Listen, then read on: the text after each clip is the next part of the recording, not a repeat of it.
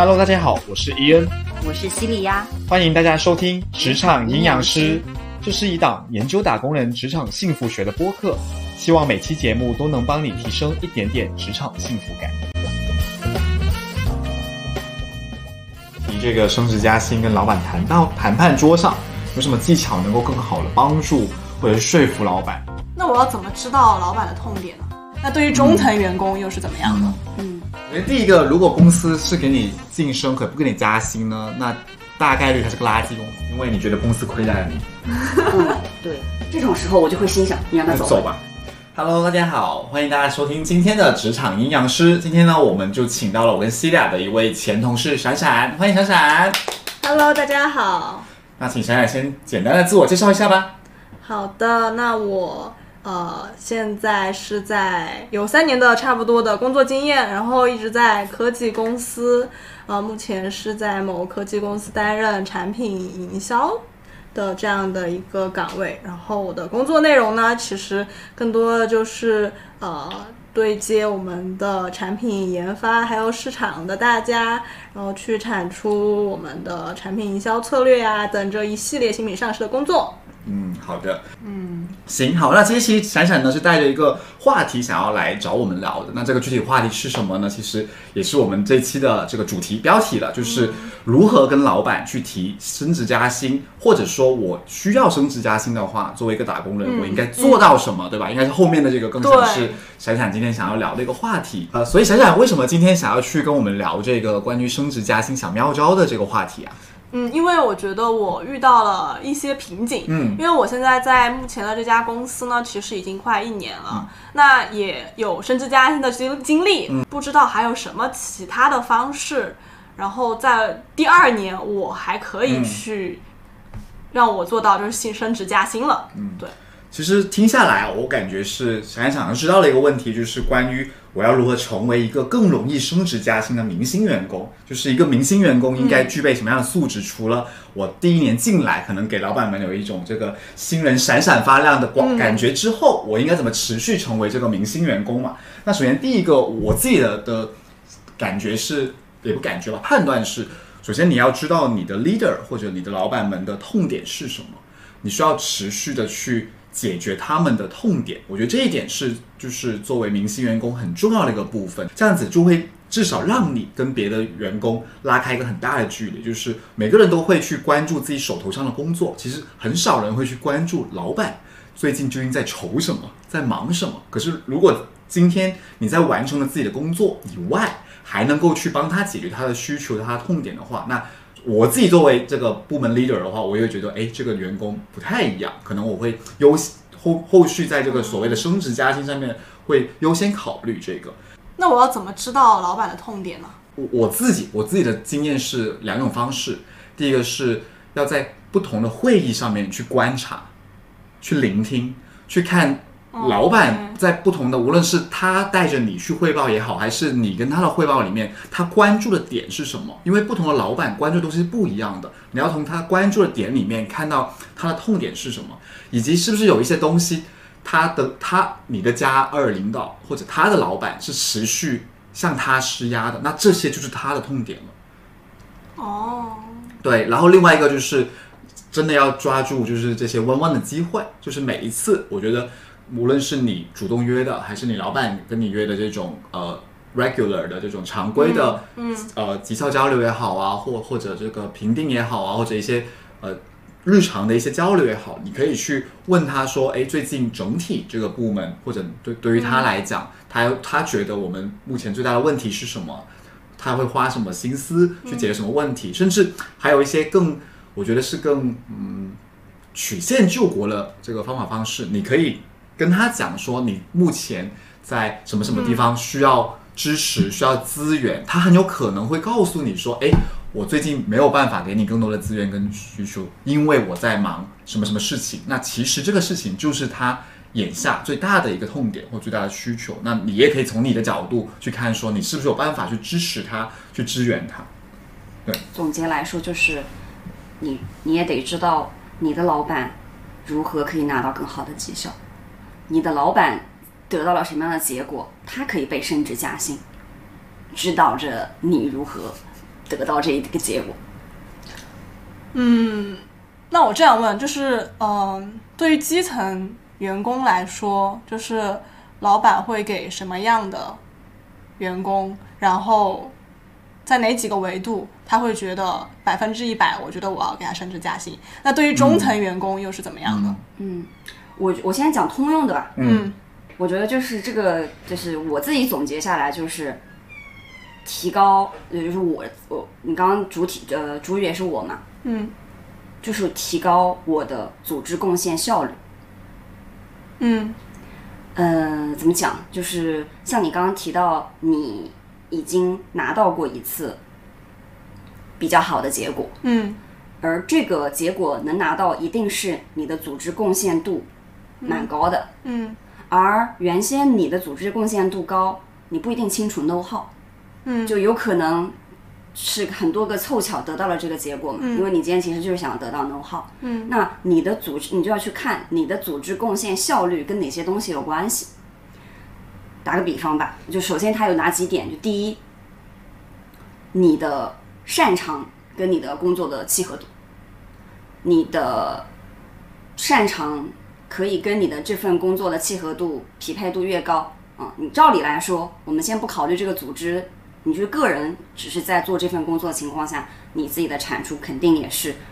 越来越大的。嗯。嗯，因为你的对吧重合度嘛，你在你的重重复度上做工。第二个就是刚才呃俊伟有提到的，呃，提升你老板的组织贡献度，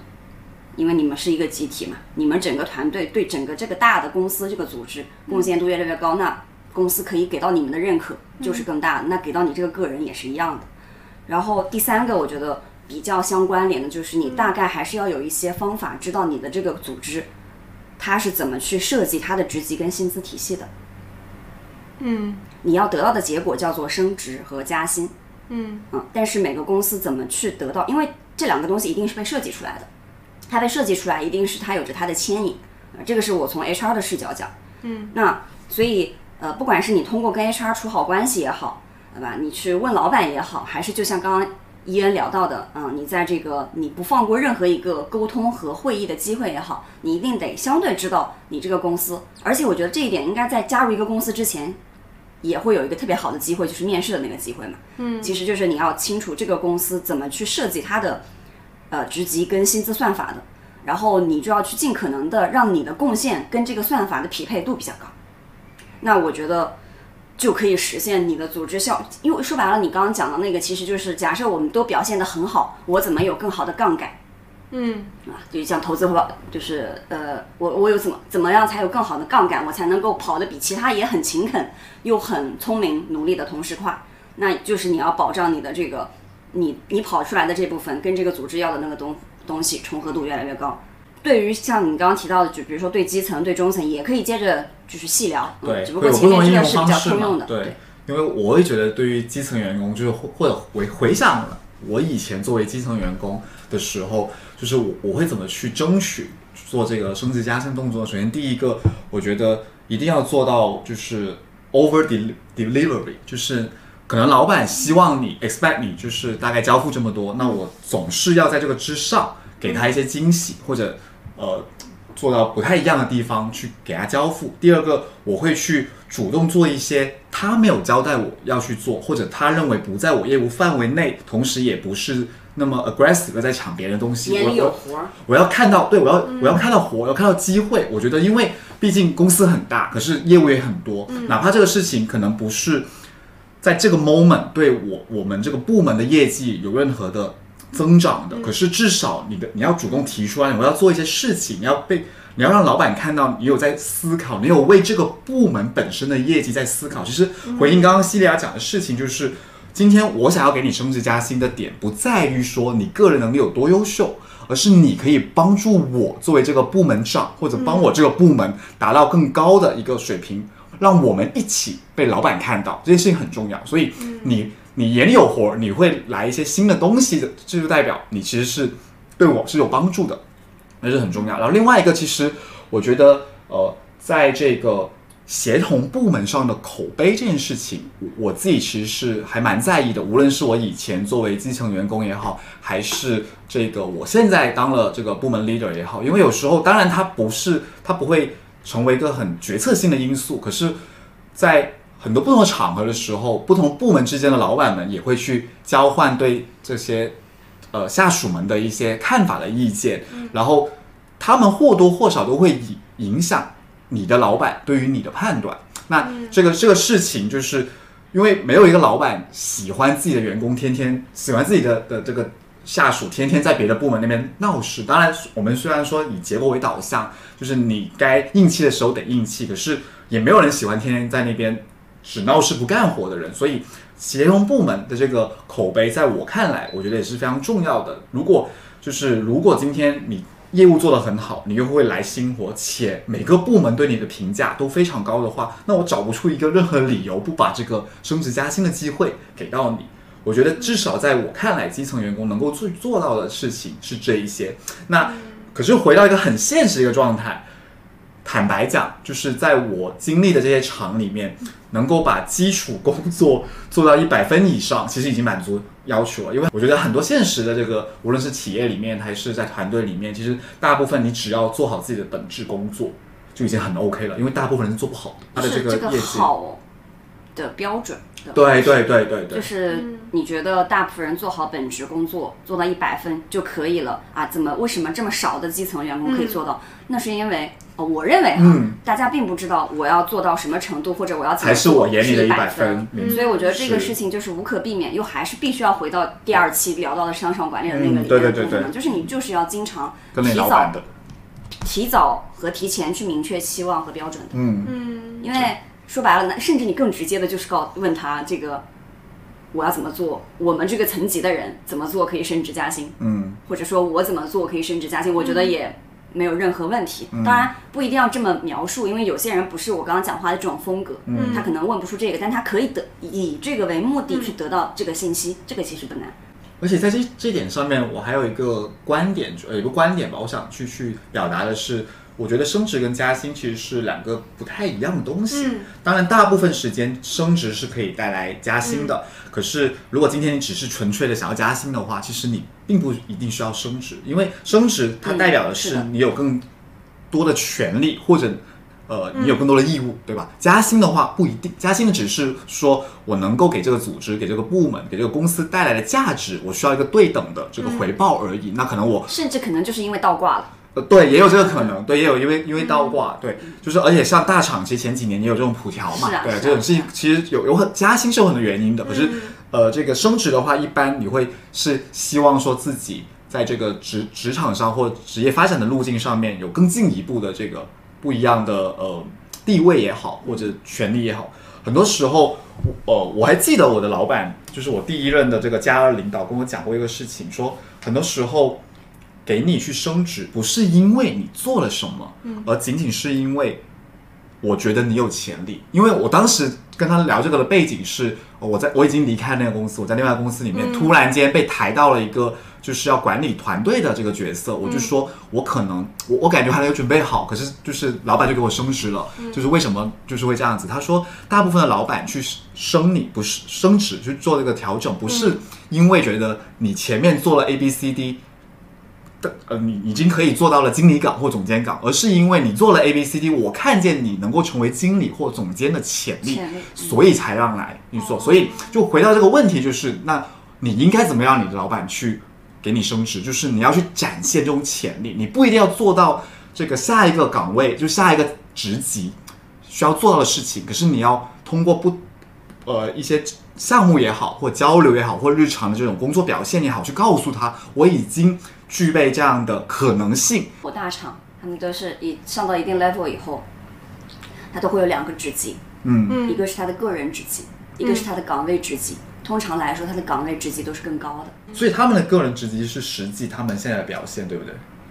呃，你可以理解为，因为他们体系很健全嘛，嗯。他这个人进来的时候的那个职级，他接下来按照什么样的节奏往上升，其实一般来说，呃是比较固定的。那拿到好绩效的人，他会更快一点。但是有些人就像你说的，他的潜力被看到了，然后以及他可能哪怕他就是向上管理做得好，对吧？被他的加三、或者他们这个事业部的总裁看到了，嗯。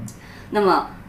就是提拔他去，就像刚刚所说的，你得到的是个机会，甚至都不是一个真正的升职和加薪。但是你由于你的潜力被看到，你得到了这样一个尝试更高的级别的机会，嗯，但是你表现不错，那你就有可能比别人走得快，你不需要按照这个这个厂的呃既定的。因为它也比较大了嘛，这么大的企业，既定的这个规则去走。由于你提前得到的这个机会，且你在这个机会里表现的还不错，那你就可能可以是走台，不是走台阶，可能你要走一个，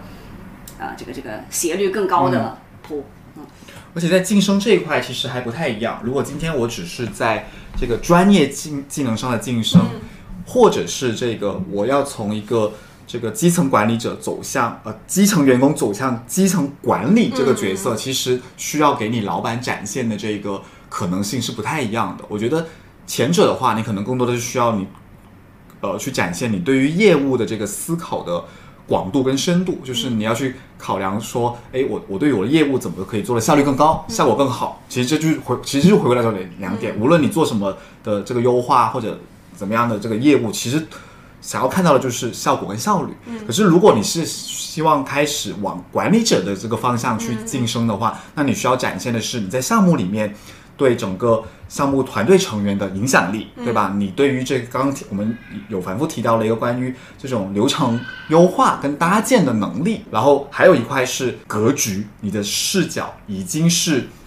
更高一个，更高，你不能说更高一级，至少要更高半级，比你所在的这个 level 更高半级，这样子才会觉得说，哦，今天其实你也是有这个能力去变成个管理者。的。因为如果你我每天只是把头扎进去我的业务里面，我的业务做得非常出色，可是我没有展现出我有一定的管理能力，嗯，那其实在这个往管理者晋升这个方面，其实很难的。因为刚刚你们说晋升这件事情，然后老板看到你的潜力，然后就会给你晋升，或者说你达到一定标准。那如果说呃，应该应该说现在大家可能会在某某些大厂啊，或些或一些公司里面会面临一个问题，就是说可能呃你上级的那个位置，嗯，他已经被占据了，然后你这个时候就还是很想晋升，但是你晋升不上去，那这个时候那怎么办呢？还是说我就等时间，或者我跳槽？首先在大厂里面呢，其实它没有那么多呃严森严的非要说，就是其实很多大厂基本上一个组里面可能有十个经理，两个执行、也有可能的。第二个是，那你需要他挪出位置是不是？那你是不是要先想，他要往上走的话，他需要什么？那如果我帮我老板往上走了，那他的位置是不是自然就是我的了？有没有这种可能？对吧？就是不不是说把他搞走，而是帮他升职，然后我也可以升职呀。因为他帮他升职之后，这个位置就空缺了呀。那我做这个空缺这这个位置的最有力竞争者，那是不是就是我的？就是先不要把这个你的 leader 放到你的对立面，对吧？你把他拉到同一个战线来看看，你们一起去为彼此的升职做一些努力，是不是也是有可能的？当然，也有可能他不想升职，这个有一点难。嗯，怎么说呢？就是 ROI 不一定高，而且有一点理想化吧，嗯。嗯，比较理论。我觉得是，就是他不一定是个扶得起来的人呢。是是，的确有这个状 就是。我觉得通常来说哈，嗯。就是是呃，假设说这个组织确实得得值得待，呃，which 大部分其实是的，嗯嗯。嗯，你就是足够，你就是还比较优秀，嗯。你上面是个废物，嗯。然后呢，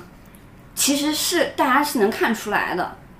嗯，就是他不可能，公司可能让你这么蛰伏半年至多一年，他不可能永远不调整，对。他挨着把这个人给换了。对。挨着把你提了，对。或者是他创造了一个新的结构，你可能变成了跟他的平级，这都有可能发生。如果说你持续的都是这个状态，我觉得这公司有问题。嗯，那就换公司。对，我觉得就是没有什么可留恋的，因为这公司至少你的老板还有老板，你还有 HR，就是所有的人都让这件事情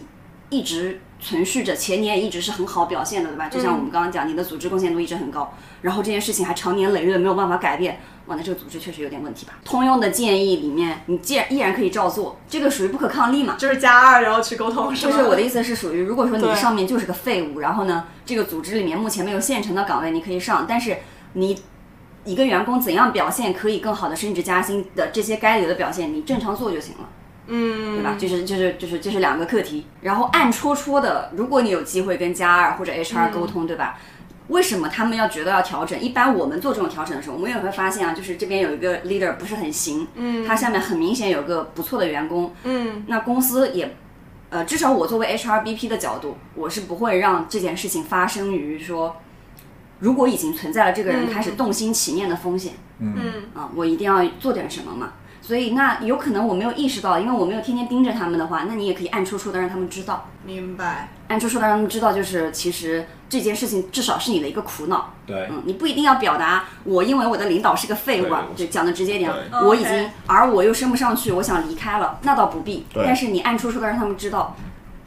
这个是没有问题。嗯，那如果说我今天就是呃正常的一个升职加薪的一个流程，那我什么什么样的阶段我去提升职或者是加薪会比较这个时间点会比较好，我以及我怎么去提，然后他们会更加的能够容易马上接受这件事情。对对对，这个我估计跟公司有关系的。嗯首先第一个，你就看好这个，刚刚有提到一些比较规范的这种大厂也好，或者中中型厂吧，都会有比较明确的这个窗口嘛。六、月份我会去做一次考核，这样子嘛，那你就会看说我自己上半年是不是有一些比较拿得出手的这个项目，因为无论你的老板怎么样去判断也好，你最后。就是那份材料里面总得有一些所谓的项目亮点嘛。那如果今天你上半年什么都没做，那坦白讲，就是你硬着头皮去申去去跟他聊这个事情也没有意义的。那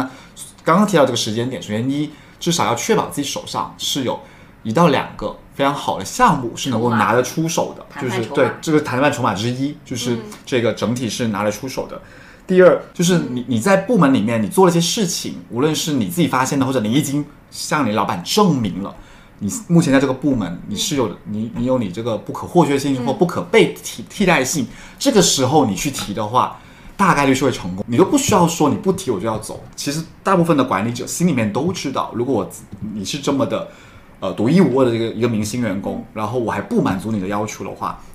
不满足你的合理要求的话，你大概率是要走的。那我大概率是承受不了这样的这个风险的。这听起来这个好像就是我要升职加薪的话，这听起来是一个我被呃我主动提起了这个事情，然后去促成这样的一个达成。那你们是是你们的经验当中，你们以前过往工作经历当中，你们每一次都是去大部分时间是主动去提起的呢，还是说是被动的？你们的以前工作经验是怎么样的呢？还是说或者建议怎么样会更好？在我过往，其实基本上我没有主动提过。对，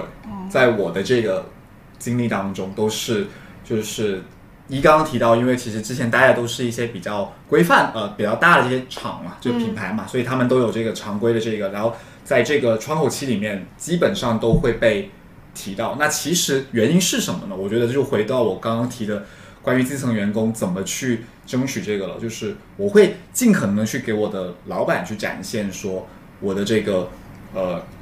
可能性，就是我眼里是有活的。无论今天是你给我交的东西我做的很出色，或者你没有教给我的东西，我都能够给你创造一些新的东西，去让你脸脸上有光，或者让你跟你老板汇报的时候。就是有别的事情可以汇报，其实是一样的。就是今天如果我已经意识到你是一个非，就是或者这样说，我已经被意识到是一个非常不呃相对来讲不是那么可以被取代的角色的时候，其实老板们心里是有数的，因为我不想失去你，所以我就会持续给你升职加薪。就是你只要想尽办法去让你的老板觉得他不能失去你，他每次升职加薪第一个想到的肯定是你，除非他今天有别的各种各样的呃这个公司的规范说不能连续两次加你，或者他需要做一些端水的平衡。除了这些以外，他第一个想到的绝对是你，哪怕公司有刚刚提到那些规定不能连续生女，他也会去跟你解释说啊，这一次是因为什么什么，而不是我不想帮你去提这个晋升。只要你能够做到这个的话，其实基本上持续的这个升职加薪基本上是没有问题的。当然，这里又回到刚刚一个点了，我要怎么？因为就是人对他人的这个期望是每一次都会被刷新，这个 benchmark 是不断被刷新的。可能你第一年的时候，你做到这儿，你对我来讲你是不可或缺了。到了第二年的时候，你可能需要更进一步，才会变得不可或缺。那这个更进一步的话，又回到了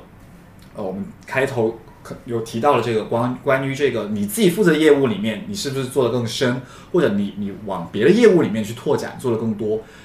呃，我举个例子，就是呢，当时其实呃。一直我们都是在做国内的这个这个业务嘛，当时其实海外那一块的是是我主动要过来的，为什么呢？是因为我觉得在国内这一块的业务可能再往下去就是这个样子，那我需要为我自己的未来的升职加薪有更多的筹码，而且我也需要就是因为当时还有一个背景是就也来了个总监嘛，那总监跟副总监之间总有点分工嘛，就。保不准哪一天他们觉得总监都上手了，想要砍掉我这个副总监，那我手里总得有些东西，对吧？让他觉得不能轻易的丢弃我或抛弃我，那我就主动把这个事情拿过来。我觉得这也是，就是你要去，可能这个的确像，就是你刚刚提到这个中在中层管理这个视觉里面，你就是要有这个忧患意识，你就要知道我手上应该有什么东西，才能够就是我进可攻，退可守。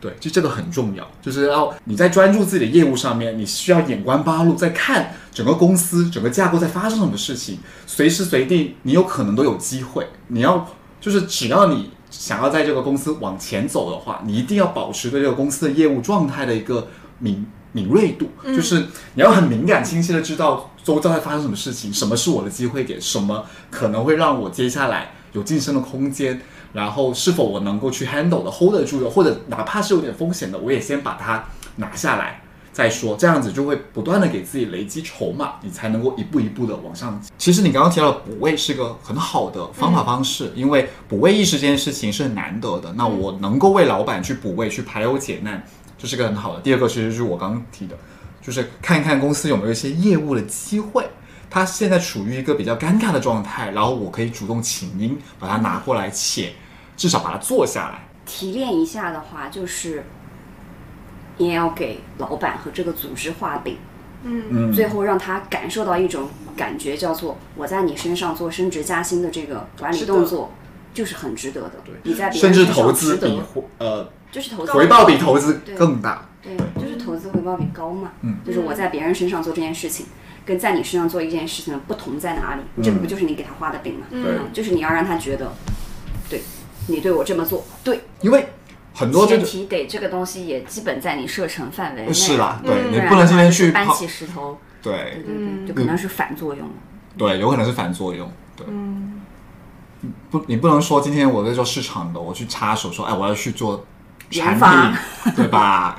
就是这是不可能的。对对。至少要跟自己的业务是有一定的关联度，然后把这个事情做起来。因为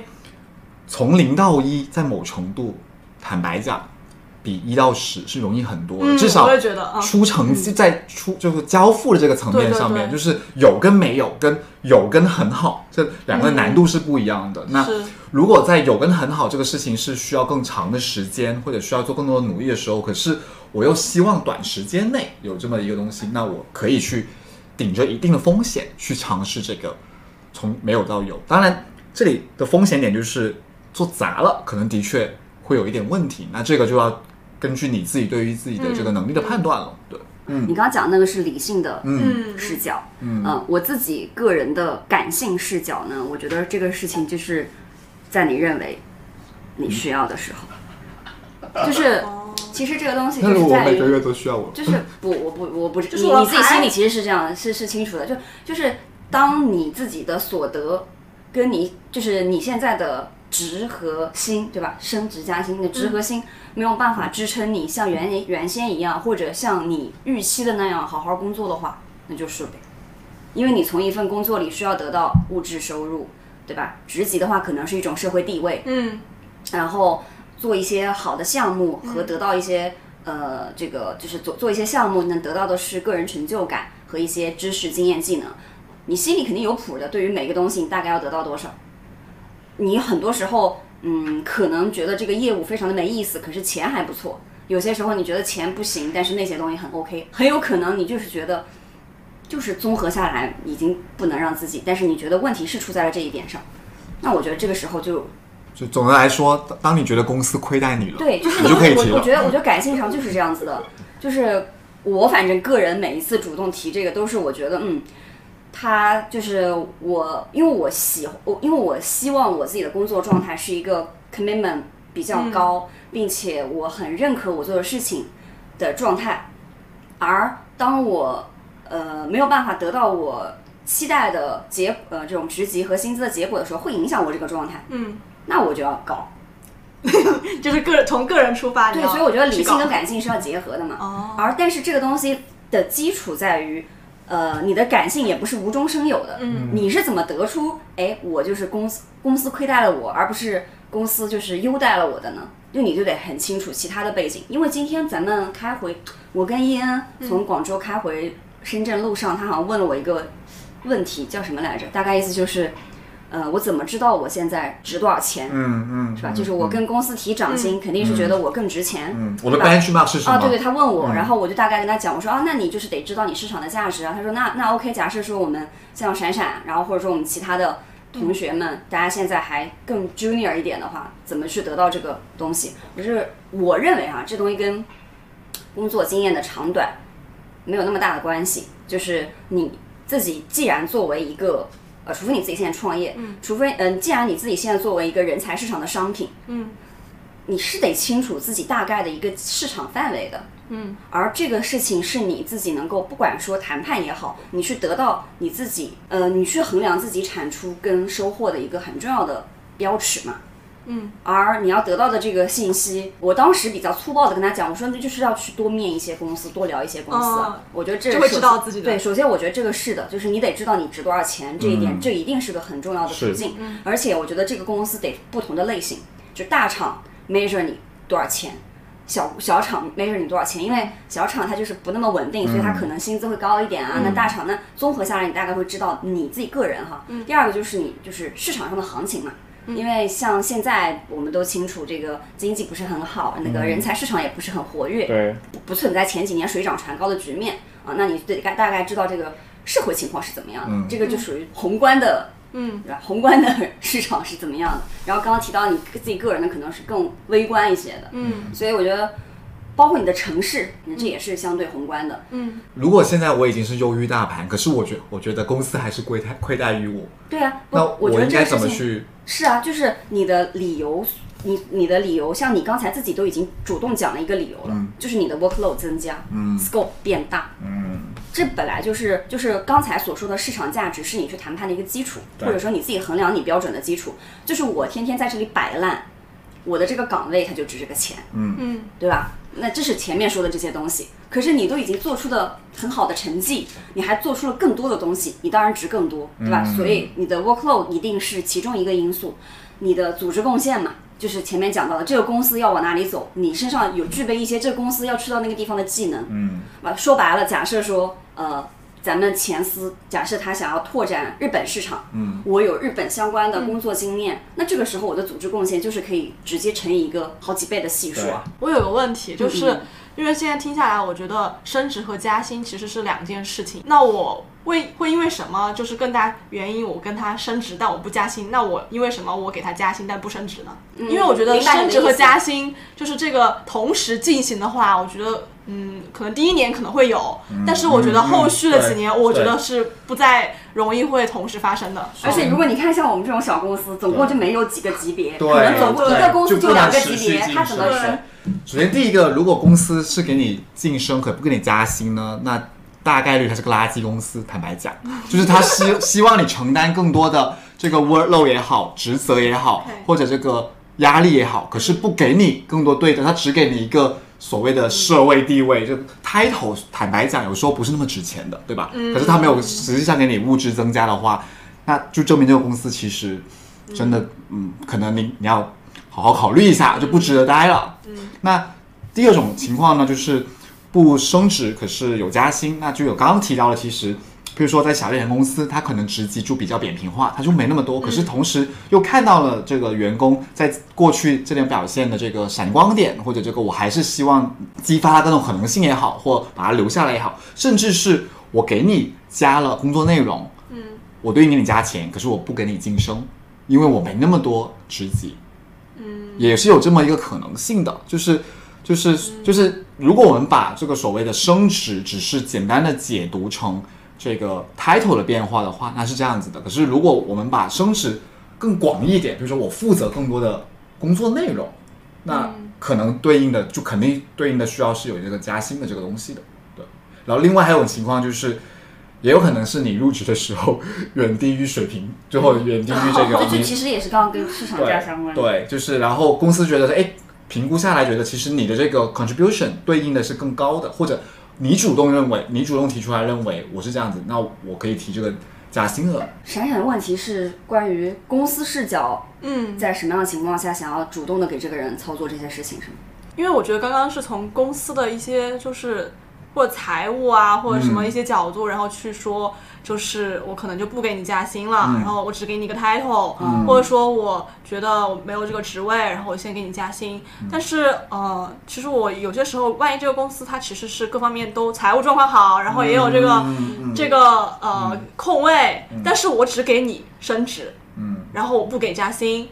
然后或者说我只给你可能很大概率只给你加薪，然后不给你升职，那公司是从什么角度来评评判你呢？嗯我作为现在我的职位是 HR 的话，其实只在一种情况下，我会毫不犹豫的去做这个事情，那就是、呃，这个跟我通过前面前述调研得到的市场价值相匹配，或者不匹配的时候，就是呃。几乎，因为我们也是有一个小分队一起来去讨论一些人的升，呃，先不说升职好，加薪嘛，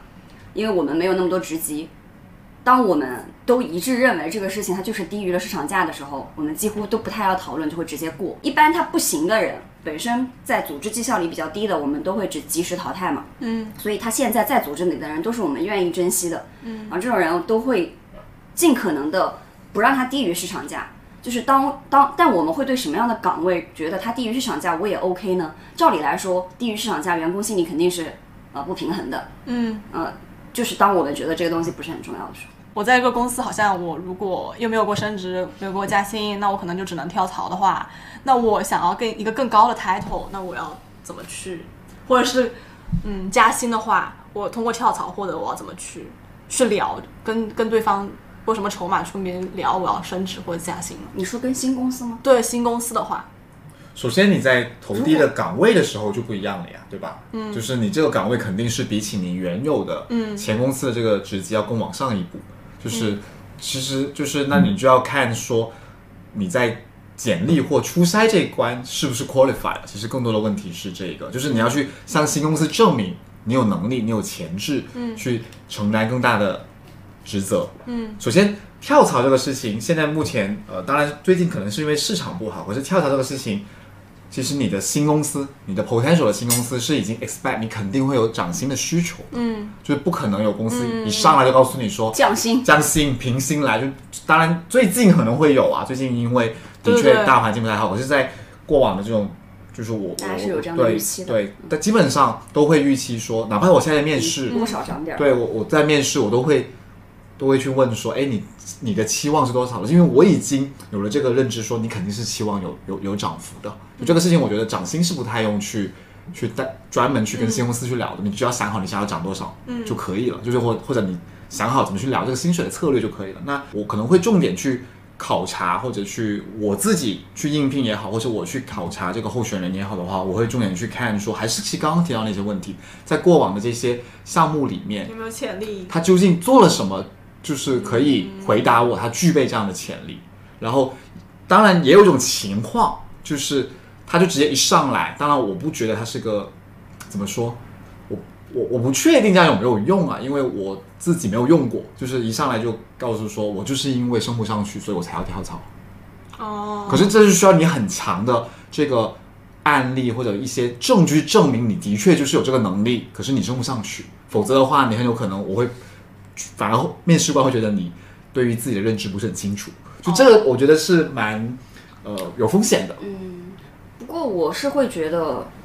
嗯，对我可能会有不一样的看法。嗯就因为我刚刚本来就想答这个的，嗯嗯，就是你在什么样的情况下就可以在跳槽的时候呢？就是这个理由，就是就是是这样子的。就首先呢，我自己会直接筛掉，我看到一个人在一个公司他已经有了一个完整的年份好了，嗯哪怕就是只有一年，他有一个完整的业务年啊，因为这个跟他的业务相关。比如说某些业务半年就出成果，那就是半年啊；有些业务可能要一年半。Anyway，那他在他的业务年里面有没有被打过很好的绩效或者升职过？没有的话，我是不会过这个简历的。他有过升职简历，但是像你刚刚讲的，就是他在这个公司没有办法升，也没有办法再加薪了，那肯定是他还是想要得到这个，但他在原来的环境里得不到了。嗯，这个很常见啊，就像你刚刚讲的，对吧？我上面卡了个人，嗯或者说我在这里其实需要再精进的那个东西，我在这个组织里得不到。呃，我比如就像他说的，假设说他其实接下来就是想要补海外业务吧，啊，但是这个公司可能没有这块业务，或者说这块业务嗯并没有那么有吸引力，嗯，我公司没有想要做那对啊，那这。不影响。所以，呃，我觉得这两个话题它会有它的关联，就是你在原来公司得到什么得不到什么，和你在新公司得到什么得不到什么会有关联度哈，它会有一定的联系，但它。嗯，也是完全两个事儿，因为你在原来公司要得到的东西和在新公司要得到的东西不一定一样嘛。嗯然后我自己比较习惯的，或者我倾向的就是，我很想知道你在接下来这份工作你想要得到的是什么，或者你如果是来我们公司，你想要得到的是什么。嗯，然后以及你觉得你在过去这段工作当中你得到的是什么？然后那么我也会去问他，如果我认为他这两个东西是矛盾的，我会认为，假设说很明显你发现他想要得到的这个在原来的公司其实更容易得到，那对他来说他为什么要做这个决策？嗯哦，大概率这个时候我一定会要么做个背调，要么当场就会去问他。对公司来说也是一样的，如果一个还不错的员工，嗯、我们都知道，之前我们节目里也反复提到了，我招错一个人，或者说流失掉一个呃中等以上绩效的人的损失有多大。公司通常来说不会做这个亏本的买卖的，那他都能被流失走，这个里面的原因肯定是，嗯、有一些可能不为人知的原因嘛。我觉得公司也不想这么干的。就是有一个大前提，就是其实大部分的公司或者 team leader 还是非常希望能够把好的员工留下来的，就是正常的对升职加薪也是一个去这个激发员工或留住员工非常好的一个手段。所以其实我们要去做的这个事情就是去证明自己的价值，只要把这个事情做到位了，基本上就是去聊的时候。一般都不会有太大的问题，可是那这里就涉及刚刚提到非常多的事情，就是在老板心里面怎么样才算好的标准，对吧？什么是好的时机？你刚刚问的这个问题，以及就是你你我认为我做的好，跟老板们认为我做的好不好，它有时候不是一个对等的事情来的。我觉得这件事情非常重要，就是对。那刚刚因为我说，其实在我的过往的情况当中，就更多的就是被动的这个被提嘛。那西亚你呢？你是在你的过往的过程当中，过往的这个经历当中，有这种主动提过嗯的，情况吗？我好像每一份工作都有过主动提。就是因为你觉得公司亏待了你，嗯，对。除了现在这个没有怎么每次，那你提的这些每次都成功吗？嗯基本上吧。哦，你觉得？对，呃，因为我就是就像我刚刚说的，这个感性上觉得，嗯嗯。那我那你每次主动我一定是先找到了你理性的现在回理由嘛忆一下，就是你过去的每次的成功，你觉得最大的因素是什么呀？我觉得就是啊，充分的准备，嗯客观、合情合理的陈述，目标，嗯。呃，就是涨薪的这个目标，嗯。嗯，然后谈判的方式，嗯。第四个就是辅辅辅之的，就是前面咱们已经要提到的，嗯你作为一个正常的职场人，嗯。怎么叫做表现好，嗯，对吧？你肯定也是能拿到还不错的绩效结果了，嗯，那这个我觉得这是基础吧。那好，我们一项一项来去聊。首先，第一，充分的准备，你对市场的了解，对吧？宏观跟微观的准备，尤其尤其我觉得核心其实就还是你的这个，呃，你的组织贡献和你潜在的组织贡献，嗯，那第二个然后客观的目标，对，就是你的这个嗯目标，它一定要基于一些商业化的理由。嗯，就我们不是在网上，就是我们去准备这一期的时候，网上特别多那种说什么，我现在就稍微还是要卖点苦情，什么我现在有什么什么压力，嗯，呃，有房贷压力很大然后然后呢，就是对这个我觉得就是。比较扯的，就这个就不叫我定义的所谓的商业化理由，这个就属于苦情戏，对对对对对对对，就是一个祈求派，祈求派，祈求派，就是你自己的主观理由强加在公司的对对对，这就不是跟就不是商业性质。然后还有一种就是说那个威胁嘛，就是说我、呃，你要是不怎么怎么样，我就要走。我觉得这个也是挺，我现在也能听到这种，就是虽然不是直接跟我提，但可能他跟业务 leader 提，提完了业务 leader 来告诉 HR，这个人跟我说他要是不涨他要走。这种时候我就会心想，你让他走吧。走吧，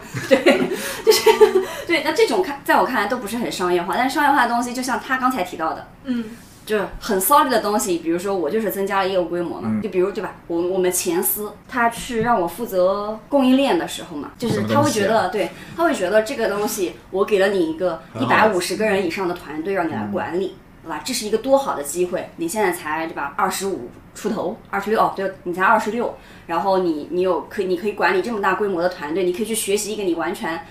就听起来很 PUA，对不对？嗯但是我是很清醒的，我的点在于，首先我的职业规划里没有去做这个业务这件事情，嗯啊，我在浪费我的时间。你你选择了我，一定有你的理由，对吧？你要让我知道你的理由是什么。嗯第二就是，那我我也想做好，对吧？我愿意帮你把这个事儿做好。嗯那我想要做好这件事情呢？那你也要给到我我需要的东西，我才更有动力可以做好它。当然，也我也没有很夸张，就我认为一个非常资深的、很符合他的和整个组织预期的这个角色，包括可能他要十五年工作经验以上的这个人，大概他有个市场水位嘛。嗯，但是你要就是在一个大家都能接触的那个谈判点上，啊，你的目标要比较明确，你知道这个，你你也不能在对方的那个那个痛苦区蹦迪，你只能在他的非舒适区蹦迪。嗯对，然后这个时候呢，大家就可以最后达成一致嘛。嗯，这个就是，其实这个也跟你开始入职的时候跟 HR 谈也是一样的，我都会在还没有出结果的时候，赶紧先去要一步。嗯，这个就跟你创业去融资，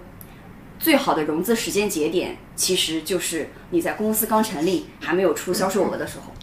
因为那个时候好画饼，因为那时候你可以讲故事嘛，对吧？投资人也不知道你这个东西最后能做出来什么样。假设一年以后发现你只有，假设你是个 App 吧，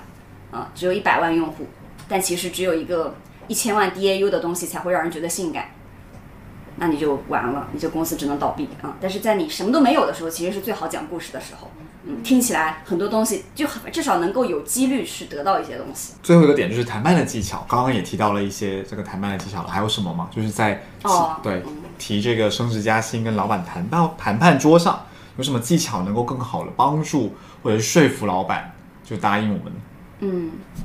我觉得刚才提到的是一些内容和结构上的、嗯。逻辑上的，嗯。然后场域上的话，嗯、我自己的经验里，我觉得这件事情要就是很正式，嗯、可能比你的绩效谈判、面试还要重要嗯。的一个，呃，就说明你很认真的对待它。因为我有遇到过出去团建，就我做 leader 的时候啊，随便提聊天。就是聊天，然后或者是在某个角落的时候单独聊天，他有提到，或者是我们开会，然后结束以后，他可能就说有没有时间，我们再聊一下，你就单独给他约一个单独的时间去沟通这件事情，以体现出，呃，我自己是这样哈，以体现出你对这个事情的重视程度吧。嗯。嗯嗯然后，因为在这样的场景下，你才能够把你前面准备的这些东西比较好的发挥出来。对啊，就还有一点，这也是我自己就是特别特别支持的，叫做直接。那我上来可能就会告诉他我此行的目的，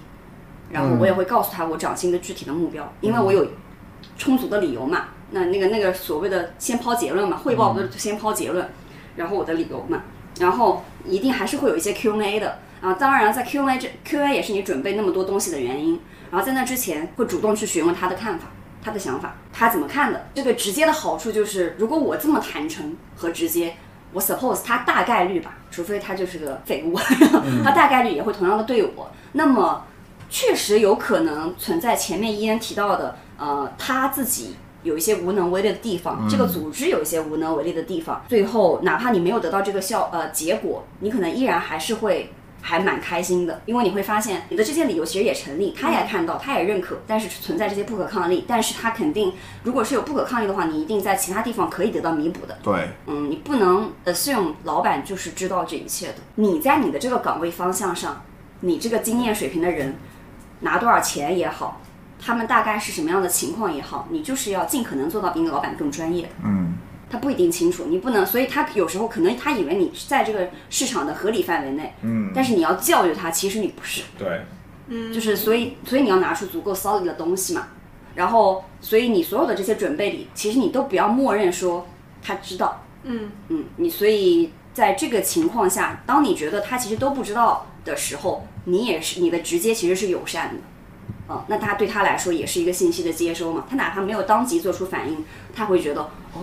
我收到，我要去讨论一下。或者说我收到，我我去研究一下，然后那你可能只要得到一个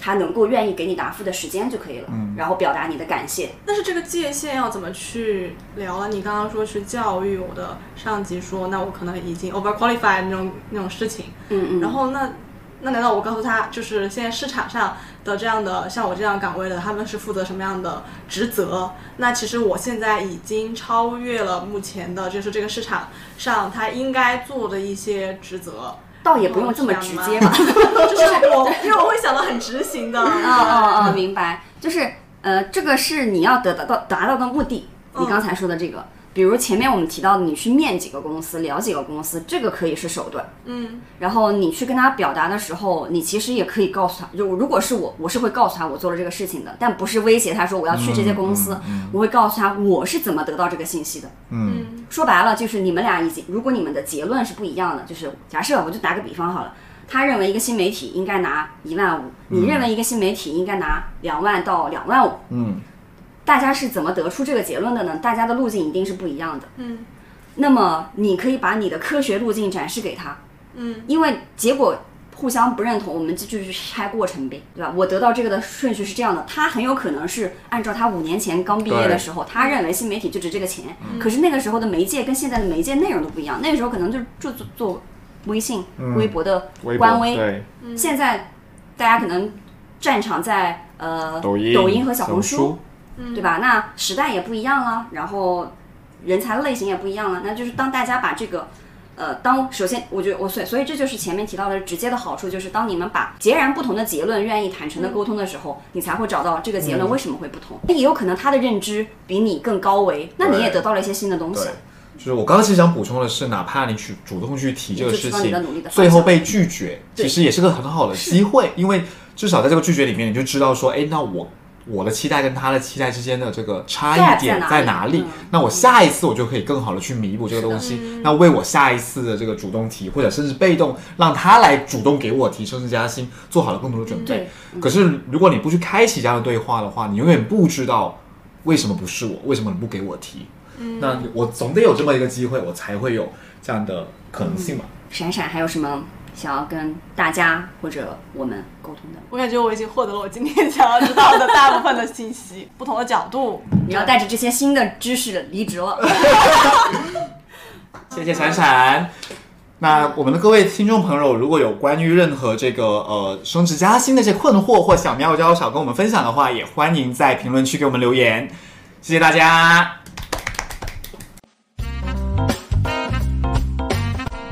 如果这一期节目有帮你提升至少百分之零点一的职场幸福感，